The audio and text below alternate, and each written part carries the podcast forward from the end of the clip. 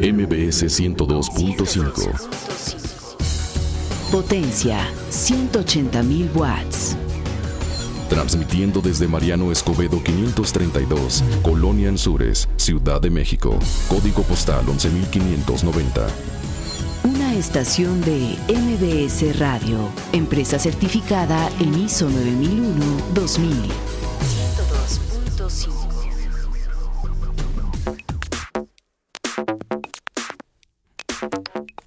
Noticias MBS todos los miércoles en punto de las 9 de la noche. Abre sus micrófonos y hace un ligero ajuste en la información que les traemos cada semana y durante todo el día que una, una gran labor que hace la empresa y como muestra más un botón, lo que sucedió en la mañana con Carmen Aristegui estuvo increíble y bueno, vamos a estar viendo mucho más de, de todo lo que sucedió esta mañana aquí en Noticias MBS y eh, hacemos un pequeño giro para traerles a ustedes la información de lo más relevante que encontramos a lo largo de la semana de todo aquello que huele a nuevo. Y que huele a nuevo quiere decir que son cosas que están empezando a cambiar el mundo como lo conocemos, pero que sin duda son un factor clave para que nosotros nos enganchamos eh, nos sigamos enganchando y sigamos consumiendo y apasionándonos de este mundo que está cambiando hoy como nunca en la historia. Sobre decirles el internet, sobre decirles de todo lo que hablamos en este programa, hablamos de nuevas tecnologías, de mercadotecnia, de tendencias, futureamos, nos clavamos, nos peleamos. Y para eso todas las semanas está Alejandro Lobos. Hola, muy buenas noches. Experto en tecnología y Ricardo Massa. Hola, hola, buenas noches. Ricardo Massa que es experto en creatividad, chipitinesco, bueno, en, en, en un montón de cosas. Y yo soy Jorge Shaín y el día de hoy les vamos a platicar de cosas que espero que les parezcan interesantes.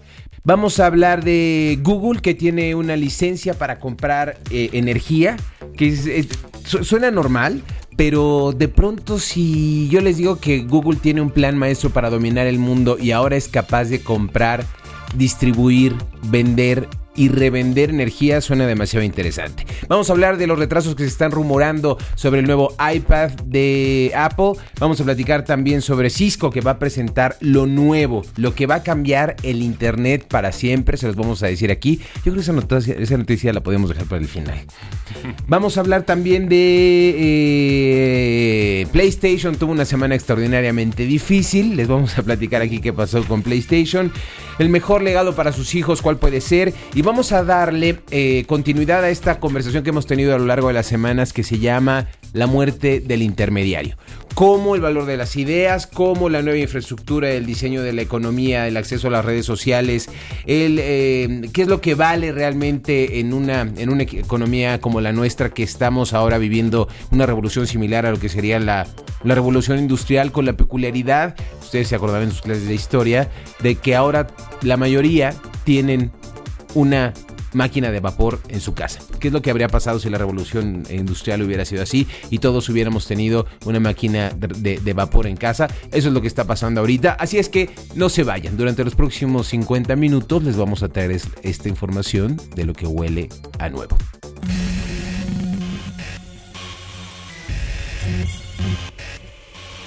Esto es Huele a Nuevo. Con Jorge Shain. Un programa con lo último en tecnología, gadgets, marketing y nuevas tendencias. ¿Estás buscando nuevas ideas? La siguiente hora puede cambiar toda tu semana y hasta tu vida. Solo acuérdate que lo escuchaste en Huele a Nuevo por MBS 102.5. Huele a Nuevo.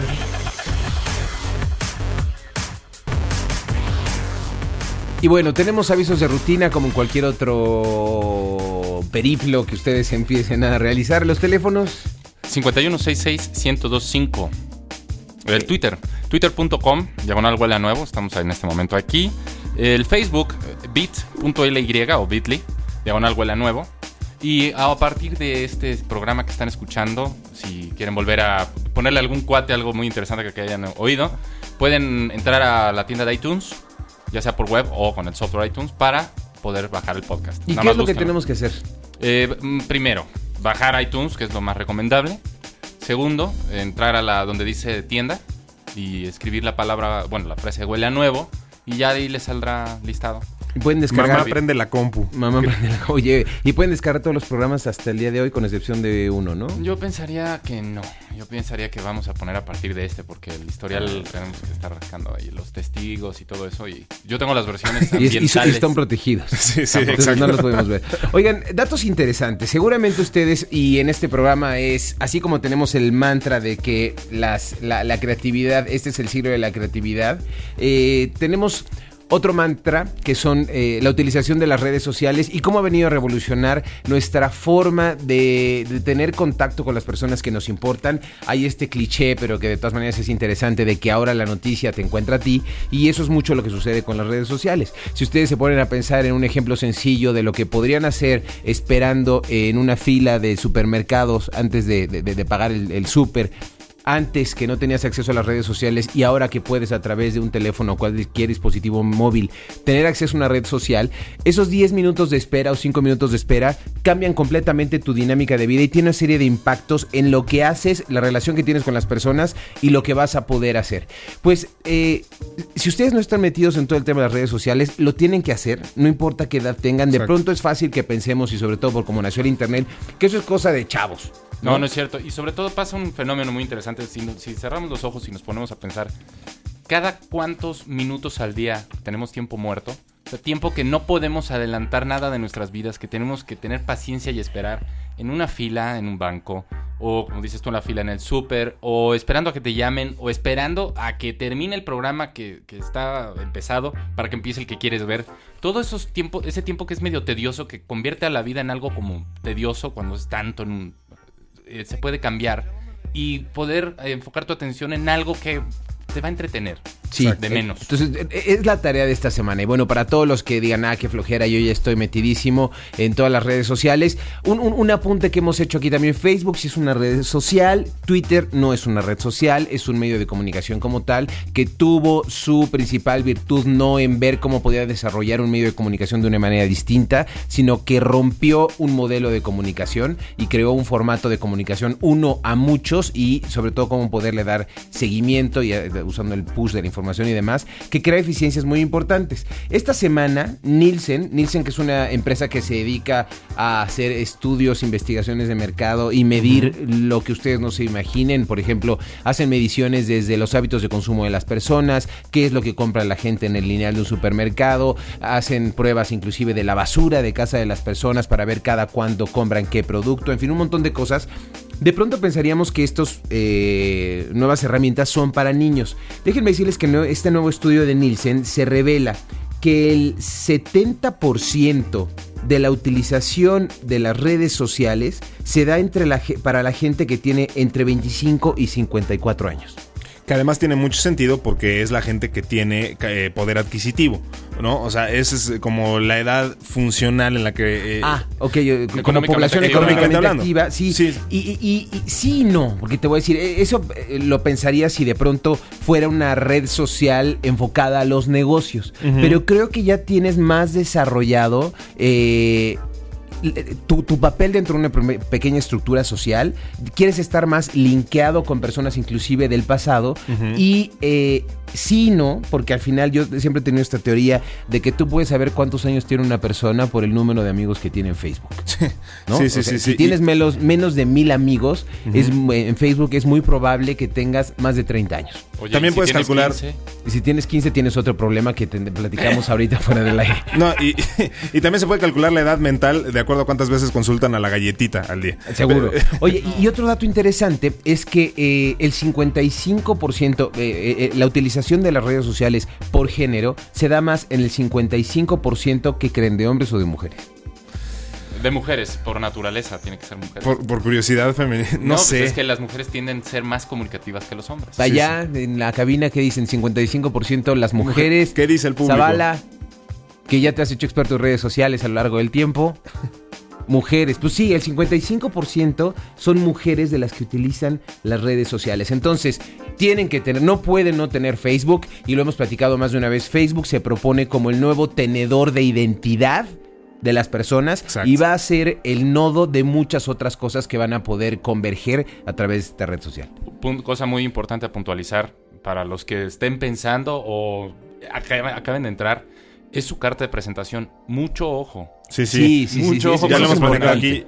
En verdad, eh, eh, no nos damos cuenta de la cantidad de gente que puede tener acceso a tu Facebook. Ah, y otra cosa importante es siempre estén muy conscientes de las medidas de seguridad que tiene su perfil, ¿no? Eh, Facebook te permite con mucha facilidad además, o sea, Sí. como que es de picarle tres cositas eh, y encontrar qué es lo que la gente puede ver de ti y, y, bueno, pues tengan cuidado si esas fotos que se tomaron en la, en la Riviera, eh, pues digo, tengan, hay otros lugares para guardarlas que no sea un lugar donde puede verlos su prospecto ¿no? Alguien Eh, que le des una entrevista de trabajo. Ah, Bueno, ahorita regresando del corte vamos a platicar. ¿Es ético que tu prospecto empleador, la persona, por ejemplo, a la que vas a ir a ver el lunes para pedir trabajo, se metan a, a googlearte y se metan a verte en Facebook? Regresando a este corte comercial, lo vamos a platicar, a platicar aquí en Huela Nuevo. Y ustedes llámenos y díganos qué es lo que piensan o escríbanos a través del Messenger que es huelanuevo.hotmail.com. Un, un saludo a la Escuela América Latina que está siguiendo esta, esta transmisión, por cierto. Ah, sí. este, Entonces, pues que ellos también marquen y que se den cuenta de que están haciendo la tarea. Regresamos.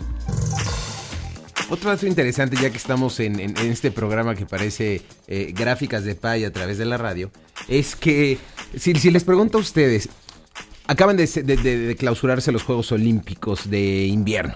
Y fue muy interesante porque cada vez más se están haciendo estas mezclas de cómo hacer eh, el, el- el compromiso, el engagement del televidente que no puede estar todo el tiempo frente al televisor. Al final, las, la- los, lo- lo- los, los networks, lo- empresas, eh, las empresas que transmiten la señal, necesitan garantizar un X número de ojos al, televide, al, al- al anunciante. Entonces, de pronto lo que están haciendo es utilizarlo, uno, para sembrar el contenido, es decir, para que la gente se empiece a enganchar a través de, distintos, de distintas herramientas y cuando llegue a su casa siga viendo ese contenido que estamos promoviendo.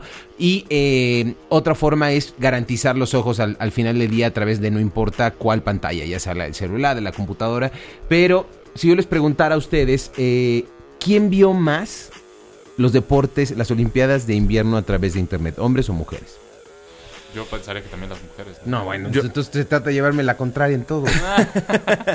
No, yo, yo pensaría que los hombres, pues porque en general están más interesados en los deportes, ¿no? Ojo, Y- y- y ¿pero si- qué deportes son?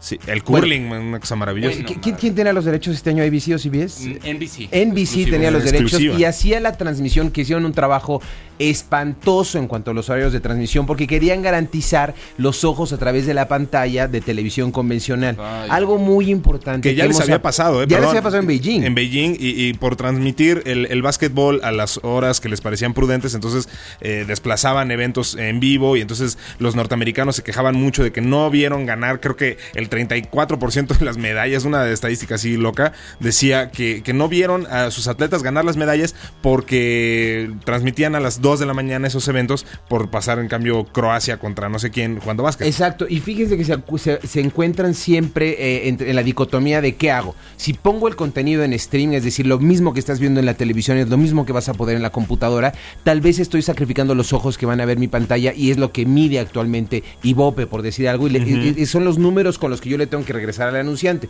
Bueno, algo que hicieron fue eh, diferir demasiado la señal, diferían hasta una hora o dos horas lo que veías en la televisión versus lo que veías en internet. Entonces, por ejemplo, yo en Twitter de pronto veía un post donde yo sabía quién había ganado eh, el salto de altura o no sé, el deporte que tú de- quieras. de- muñecos de nieve. jump, sky jump. Entonces, ya esos spoofs hacían que yo ya no me metiera a ver el contenido. Claro. Y pese a lo mal que lo hicieron ya con las Olimpiadas de Beijing, ahora repitieron la dosis y parece que no aprendemos y el temor que tienen, que tienen las grandes empresas de aparentemente sacrificar ojos, no lo saben compensar con otras herramientas. Pues esto es lo, o sea, qué, qué patético sería que de repente una de las grandes empresas que hay en México que transmiten contenidos nos hicieran eso con el Mundial de Fútbol. Exacto. Exacto. O sea, por Dios santo, sería una cosa, eh, no sé, abismal, ¿ya? ¿Cómo, ya- ¿cómo lo podría llamar? Ahora, Dramática. el- pero el problema es que me imagino que las televisoras les da mucho miedo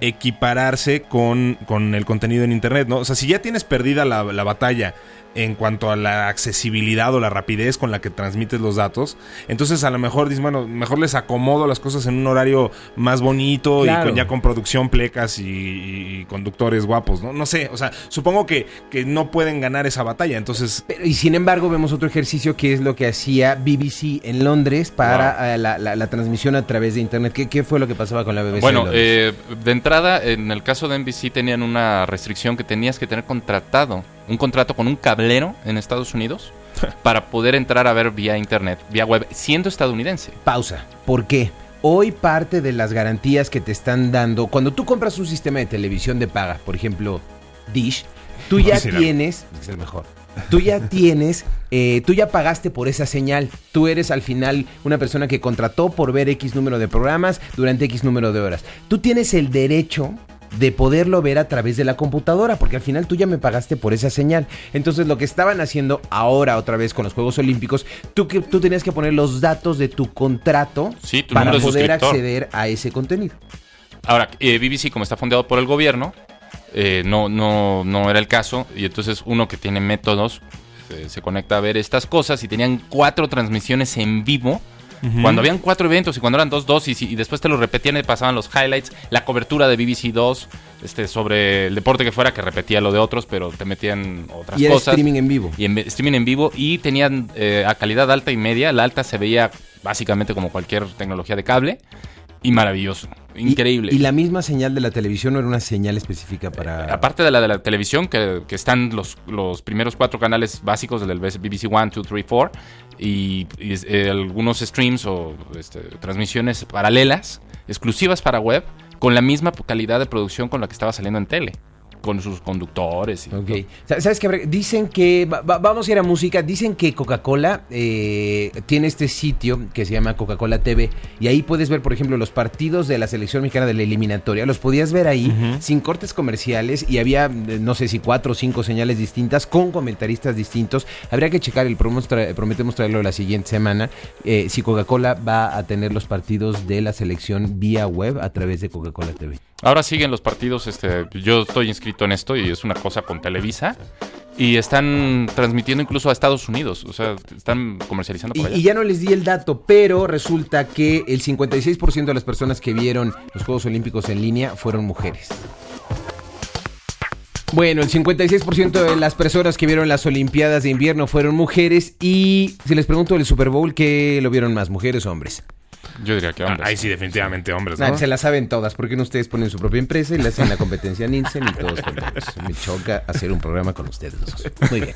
Ok, eh, regresamos al tema que se quedó en el tintero y tenemos un comentario muy interesante de Elena a través del Messenger, pero... eh, Mira, nos pregunta Elena, es una pregunta un poco extensa que voy a tratar de, sintetizar lo más posible. Eh, ¿Saben el número de personas que bajan películas y programas o música eh, a través de Internet sin pagar? ¿Realmente impacta las regalías del autor? Yo bajo por Internet películas y música, pero si no tuviera este medio, de todas maneras no lo compraría o compraría muy poco. Considerando que la mayor parte del costo para obtener estos productos queda en el intermediario, ¿consideran poco ético hacer esto? Es que aquí el, el primer problema es lo que sí comprarías, de eso, eso poco que sí comprarías tampoco lo va a comprar, evidentemente. Entonces, eh, ahí ya está cortando. Ahora, en cuanto a la cuestión de si es ético o no, parece ser que la, que la respuesta es no, ¿no? O sea, que no es, que no es ético porque hay una labor implicada de, de alguien que se esforzó mucho por crear este producto y pues vive de eso, ¿no? Sí, al final a nadie le gusta, digo, imagínate que tú dedicas horas y horas eh, haciendo algo de lo que esperas tener una retribución económica y que al final no veas ni un centavo y debe ser muy frustrante. Creo que tal vez a lo que a lo que apunta Elena es a la distribución de esos ingresos. ¿Qué tan justo es que X monto se quede dentro de la isquera, que X monto se quede con la editora, cuando al final el que hizo el esfuerzo de hacer la música y demás y hoy se replantea qué es lo que verdaderamente vale, Exacto. eh, no ve tal beneficio. Y aquí eh, un, un comentario a colación que es muy interesante. Finalmente lo que empezó a pasar es que la inversión tan grande que hacía una disquera en difundir a un artista, de pronto no tenían la misma retribución o ese costo de mercadotecnia, no reflejaba un retorno sobre la inversión equivalente a lo que habían eh, puesto sobre la mesa para desarrollar ese artista. Sin embargo, ¿qué empezaba a pasar? Cuando empiezan a, a- a ver este auge de la gente bajando música por internet de manera ilegal y toda esta historia, eh, el que verdaderamente hacía negocio y hacía más negocio era el artista. Exacto. Porque el artista lo- de lo que gana verdaderamente son de las tocadas, de los conciertos, de las presentaciones privadas y al al final se trata de difusión. En la medida en la que estás expuesto a los medios, la gente se engancha más contigo y te buscan más, ¿no? Sí, el Eh, producto que vende un artista no es el disco. El disco le representa una ganancia muy baja. O sea, siempre es- no, no puedo hablar por artistas de alta alcurnia, digamos, o sea, muy famosos, que ya puedan determinar con, como si fueran ellos los dueños del- de la pelota cuánto se firma, qué, per- qué porcentaje se quedan, pero en la grandísima mayoría de los casos es la disquera quien, quien se cobra a lo chino prácticamente desde que se firma el contrato y es si quieres o si no, pues no vendes. No, y además históricamente, digo, eh, cuando tu producto vende 40 millones de copias, llámese disco, llame lo que Claro. sea, obviamente va a generar muchísimo dinero para todos los involucrados. Pero en este caso, lo que aumenta es, es la oferta. Hay, eh, estás expuesto a muchísima mayor cantidad de música en este caso, digo, de todo tipo de información, pero en concreto de música, hoy en día hay una oferta espeluznante que evidentemente no conocerías y como bien apunta la, la, la persona que Elena. Elena, La es- muchacha, la, mucha- la muchachona, que, es que iba a decir la muchachona, pero no, yo creo que no es el No, no, no medio es el foro. Eh, e- evidentemente ella no hubiera estado expuesta a esa música y, y por ende no la hubiera comprado. Claro, al final de lo que se trata y, y en resumidas cuentas es que hoy un artista cuando va a firmar, eh, un artista nuevo que va a firmar algo con una disquera, lo que les piden es que eh, la disquera va a administrar todo lo que tenga que ver con el artista, es decir, va a ganar tocada. de las fechas, va a ganar del merchandising, va a ganar de los discos y entonces parece un trato muchísimo más equitativo porque si no, no tenía forma de poder hacer dinero de, de, de vuelta a la... Ahora, ahí les comieron el mandado ya a las disqueras, ¿no? Creo que empresas como Live Nation y como... eh, AEG. Eh, eh, exacto. Ya, ya tienen mucho más expertise en lo que es eh, marketear todas las facetas de la vida del artista, le hace conciertos, le hace merchandise, etcétera. Y cuando las disqueras dijeron, ah, caray, la venta de discos físicos ya no está redituando, hay que ver de dónde sangramos, Exacto. digo, eh, este, de dónde ganamos dinero con los artistas, eh, ya les habían comido el mandado y por eso AG y Live Nation son de- dos de las empresas más grandes del mundo ya actualmente, ¿no? Sí, eh, y aquí me lleva a colación y ahorita ya entramos a las noticias, pero eh, si no, voy dejando la noticia semana tras semana. Estamos hablando de la muerte del intermediario. Es decir, la muerte del intermediario es en un producto, eh, desde que se concibe o se, se crea la idea de hacerlo hasta que llega a las manos de quien lo compró. Es una cadena de valor, es un tubo de producción y lo que está Como pasando las es- verduras. como las verduras, tal cual. Lo que está pasando es que la gente que no aporta valor tiene los días contados. El intermediario que decía, compro barato y vendo caro, que es el principio de los fenicios de toda la vida, eh, hoy ya no empieza a, a- a ser factible seguir haciendo este trabajo con un aporte de valor mínimo. Lo que está pasando es que, eh, por ejemplo, un caso dramático, con todo lo que pasó, lo- los late nights en Estados Unidos, los shows eh, ya tarde en la noche de David Letterman. De variedades. De variedades, de David Letterman, de Joe Leno, todos estos Conan O'Brien. tuvieron que reagendar, hicieron por una estrategia de programación de una empresa y de la otra, tuvieron que eh, reacomodar los horarios de unos y otros y son muchas veces la- las anclas de estas cadenas. Sí. Bueno, para Conan O'Brien, que es un hombre de un copete que seguramente, rubio, que seguramente habrán visto por ahí, salió algo muy interesante y eh, aquí es donde tiene sentido lo del middleman, lo del intermediario y a tal nivel que un canal de televisión de pronto es un intermediario. Y la pregunta para la gente que nos está escuchando y la reflexión y se la tiene que llevar ustedes que son eh, trabajan en una empresa y que tienen gente a su cargo o están trabajando para alguien o para los pequeños y medianos empresarios o para los emprendedores que están ahí afuera, tenemos que buscar una nueva manera de hacer negocio. Porque al final a Conan O'Brien le hacen una oferta, un sitio de internet que se llama Revision 3 y le dice, Conan, ¿Qué es lo que verdaderamente vale? O sea, ¿realmente necesitas a la televisora para poder hacer tu programa? ¿Por qué no te vienes y eres el primero que empieza con esta nueva forma de crear entretenimiento? Hoy tú eres el producto. Necesitas quitar al intermediario. Hoy tú ya tienes acceso directo con tu público. Y ese acceso directo va a ser a través de internet, donde la gente va a poder ver tu programa cuando quieran, donde quieran y no dependes del canal de televisión y tú vas a ser dueño del programa y hacemos un revenue share de X por ciento. Bueno, no se sabe realmente qué pasó, pero dicen las malas lenguas que de verdad Conan O'Brien se lo pensó. Pues porque sí. al final estás hablando de un producto ya consolidado que necesita tener esta distribución directa con los consumidores.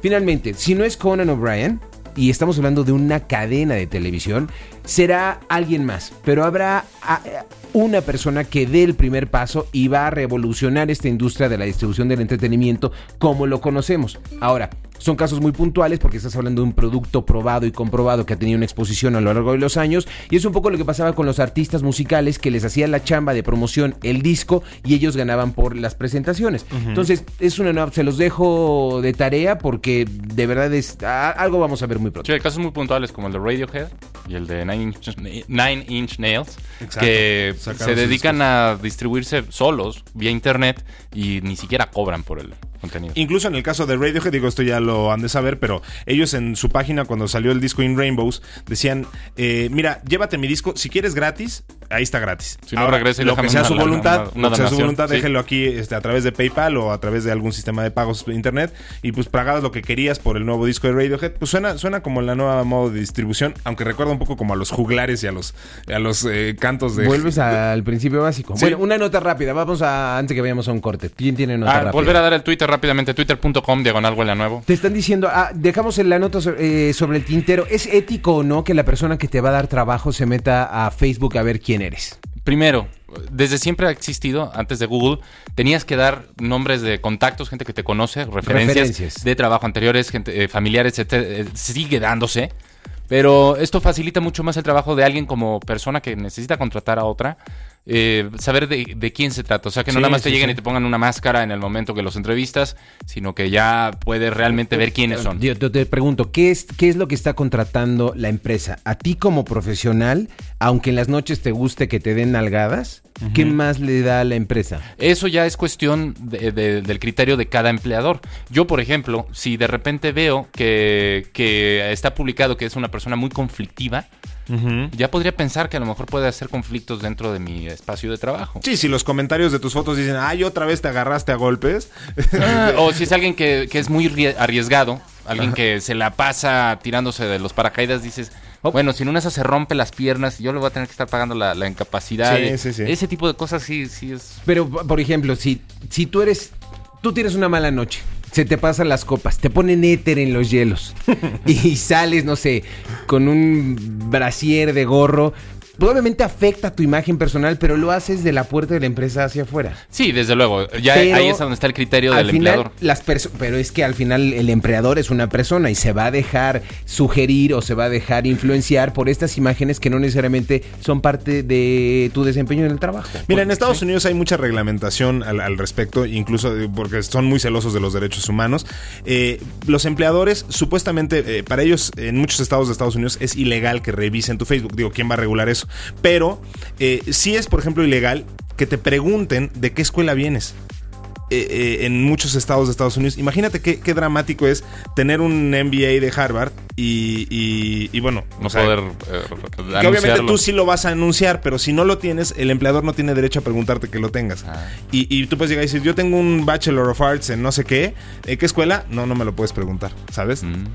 entonces, bueno, eh, pensemos entonces si, si hay o no derecho a, a- a meterte en Facebook. Un dato interesante, cuando tú haces un ex- en, en las universidades en Francia, cuando te haces un examen, en la esquina de arriba escribes tu nombre y tu número de matrícula y lo cierras, doblas la esquina y la persona que califica el examen cuando son exámenes de desarrollar no ve el nombre de la persona. Ah, los bueno. dejo de tarea. Vamos a un corte y regresamos aquí analizando la vida en cositas y cosotas del mundo de la tecnología. Google puede comprar y vender energía. Imagínense, ya van a ser como la E. CFE. A ver, cuéntanos esta noticia. Google puede miedo. comprar y vender energía. Y eh, nos podrías platicar un poco. Bueno, no, ya me da flojera todo el tema de, de, de- de- de China. Pero bueno. eh, Ah, sí. La Bueno. co- compra y venta de energía de Google. ¿Qué quiere decir esto? Muchas empresas grandes sí lo hacen ya desde siempre, porque en Estados Unidos es libre, no es como aquí que se considera por constitución una cosa estratégica y que solamente el gobierno puede meter la mano y bla, bla, bla. Allá cualquiera puede sacar petróleo, allá cualquiera puede sacar oro, carbón, este, generar corriente, venderla. Entonces muchas empresas grandes tienen eso porque tienen su propia planta de generación. Entonces hay veces que tienen sobrantes y en vez de que eso se pierda, lo más fácil es conectarte a la misma red de corriente eléctrica que te atiende todo el día y eh, cuando tú mandas voltaje, automáticamente empieza como a girar al revés el, el medidor y eso se te descuenta de tu cuenta. Entonces es para eso básicamente. Ok, ok. Pero es interesante porque ya abre la puerta para poder, si un día Google con el dinero que ya tiene decide, vamos a, a vender energía en todo el suroeste de los Estados Unidos y le vamos a vender luz a la CFE, Ah, bueno, pues este... Imagínate eh, que con un esquema de AdWords de, de publicidad te puedas ganar energía eléctrica en tu casa de manera gratuita. Por recibir tres mensajes, eh, Pero además eh, es- tres impactos publicitarios. Sí, sí. ¿no? Ah, hablando, hablando de este, otra vez más, de la eliminación del intermediario. Al final lo que está haciendo Google, Google es ir directamente con el Estado. Y decir, en lugar de que tú me vendas por kilowatt, te voy a comprar al mayoreo. Sí, sí, sí. Te voy a comprar al mayoreo. ¿A, a qué precio me das? Pues me bajas el 50% o el 40%. Lo que yo no use al final del día, se lo puedo revender a alguien más. Ah, Pero el ahorro ya lo tuve. Ah, claro. Y otra cosa muy importante, eh, el, el hecho de que Google haya necesitado esto es comprensible porque para poder guardar la cantidad de datos y mover la cantidad Sí. de datos en los centros de datos que tienen, la- es una cantidad de corriente, pero así brutal, o sea, como la de una fábrica de carros. Entonces, so- pues, solo Google entiende. lo podía hacer. Sí. Oye, perdón, quiero retomar un, un comentario. Nos llamó Víctor Hugo, eh, que dice que es una falta de respeto que el jefe se meta en mi vida privada. Por eso tú tienes opciones de privacidad. Obviamente, volviendo al tema de Facebook. Pero, Víctor Hugo, ya lo discutimos esto en la oficina y no creo que sea el espacio.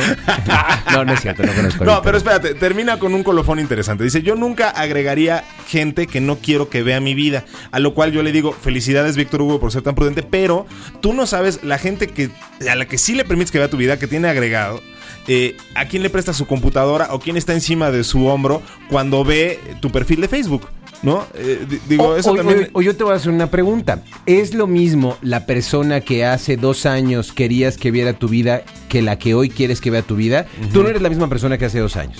El círculo de amigos que tienes no es el mismo. Tu desempeño profesional no es el mismo. Y seguramente no te acuerdas de muchos que tienes ahí adentro que tal vez no es lo mejor. Exacto. Ahí entra el asunto de la- del ser precavidos. Eh, por eso te Por mencionaba. eso no tienes, gente- por eso sí. no tienes Facebook.